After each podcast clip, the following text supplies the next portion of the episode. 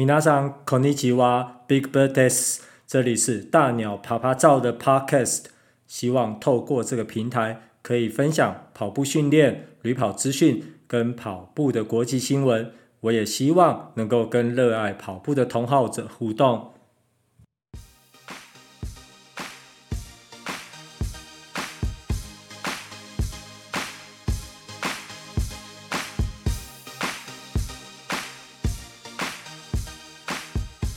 跑步这种单调乏味的机智动作，为何会让人如此着迷，却又同时带着一丝厌恶？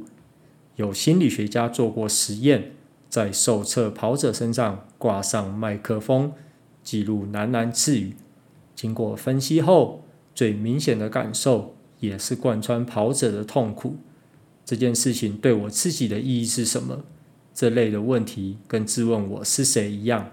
都是哲学层次的问题，每个人都会有他自己的版本。我自己也常用马斯洛需求理论来示意，底层是身心理安全需求，它可以提供减重、活化思绪、舒压、疗愈心理的功用。在一吐一吸的有氧运动中，可以让身体的脂肪赘肉成为前进的柴火，还有不知道何时会出现的 runner's high，同时。还可以爬出今天在公司经历的鸟人鸟事。另外，奔跑中的侧腹痛、胃痛、肌肉酸痛、流汗、口干这种肉体的折磨，就像是硬碟的磁头一样，可以慢慢抹去创伤记忆，真是一兼好几顾。第二层则是爱与归属，扩大交友圈，强化情感连结。有些跑者在跑了一阵子后，对跑步开始产生了倦怠感。如果不是因为身体的伤痛或是外在压力造成的结果，建议不妨可以找一些志同道合的朋友一起跑，参加当地的跑团。除了可以互相伤害求进步，讨论跑步装备、路线，使其更有效率、更有趣。彼此照应也更安全，养成规律跑步的习惯，进而扩大交友圈。另外，参加跑步训练营也是相当好的选择。坊间有收费跟免费的跑班，同时都会有专业的教练指导，能够在有系统的训练下，让进步更加飞速。一起训练，一起进步，跟强化。队友的情感羁绊，或许可以找到一生相伴的好朋友。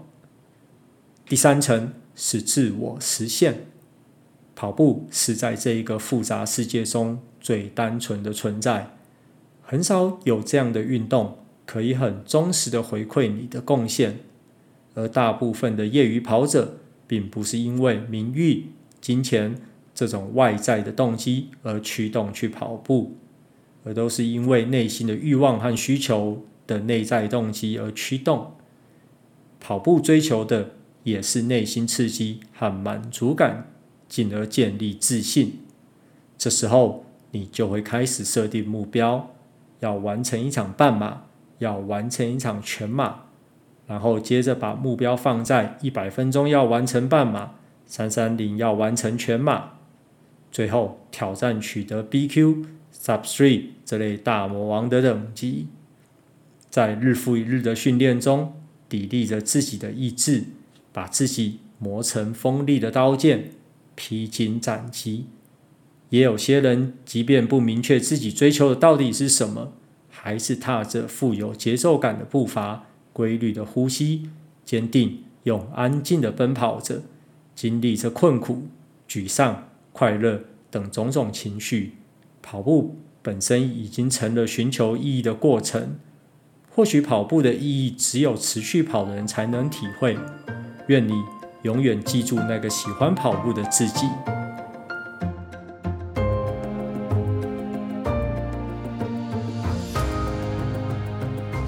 以下是马场环球周记。第一则新闻是：二零二零年芝加哥马拉松停赛。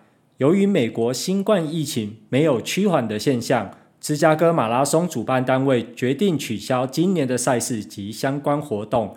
有报名今年赛事的朋友可以选择退费，但退费的时程会依照退费跑者的数量来决定，可能需要数周甚至数月，也可以将赛事延到二零二一、二零二二、二零二三，不需要重新缴费。这是芝加哥马拉松第二次取消赛事，第一次是因为一九八七年时没有赞助商而取消。芝加哥马拉松取消后，代表美国今年都不会举办六大马的实体赛事。第二则新闻是，希腊雅典马拉松获准举办，由于希腊的疫情渐趋稳定，获得当地卫生单位的批准。得以在十一月八日举办雅典马拉松，但必须控制在单场五千人的规模，避免大规模群聚。主办单位也将参赛者分成两个五千人的单位，起跑时间间隔一个小时。另外四个较短赛程的赛事则规划在七号及八号举办，预计整体将有三万人参加，同时避免境外移入的状况。也没有邀请国际级的精英选手，并且在当晚也不举办颁奖典礼。第三则新闻是大破节自主跑团向世界挑战。日本马拉松纪录保持人大破节日前在推特上表示，将自主跑团名称为 Sugar Elite。目前在美国波特兰训练的大破选手，希望能够在人才济济的日本大学中。挑选十个有潜力的中长距离选手，经过有系统的训练后，能够向世界等级的殿堂挑战。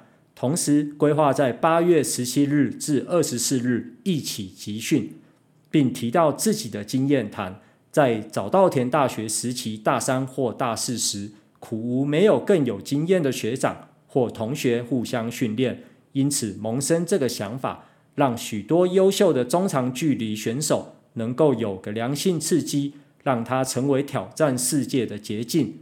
大破希望年轻选手能够以他作为标杆。如果到了隐退才开始人才的培育，略迟一步，计划恐怕未能有预期的效果。所以决定提早在奥运前进行这个计划。